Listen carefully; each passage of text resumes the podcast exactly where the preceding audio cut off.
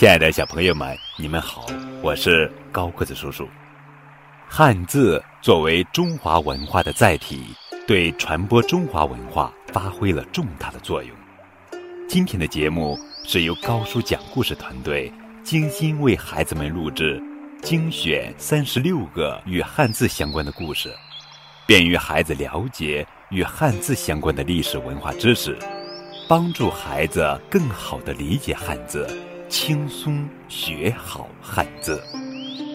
第十九个故事：县汴河县玉。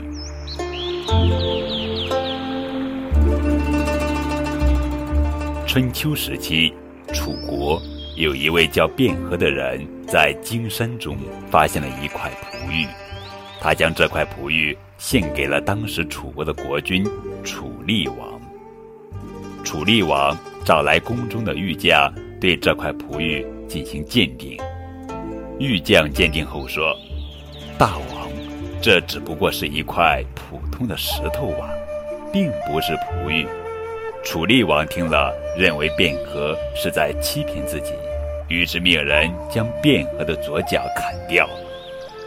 楚厉王死后，楚武王继承了王位，卞和。再次将自己发现的那块璞玉献给了楚武王，楚武王也找来玉匠进行鉴定，玉匠依然认为这只是一块石头，于是楚武王下令将卞和的右脚砍掉。楚武王死了之后，楚文王做了楚国的国君。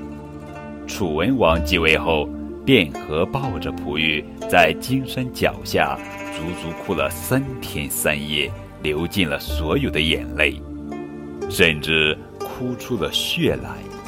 楚文王听说了这个事情后，便派人找来卞和，询问他：这世上有很多人失去了双脚，为何你哭得这么伤心呢？卞和回答说：“我并不是因为自己失去了双脚而伤心，我是因为自己被当成了骗子。”才伤心的。我这块璞玉本是罕见的宝石，但是却被当成了普通的石头对待。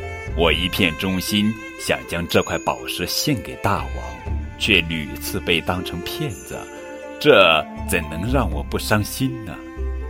听了卞和的话，楚文王让玉匠仔细地对这块璞玉进行雕琢，结果发现它果然是一件稀世珍宝。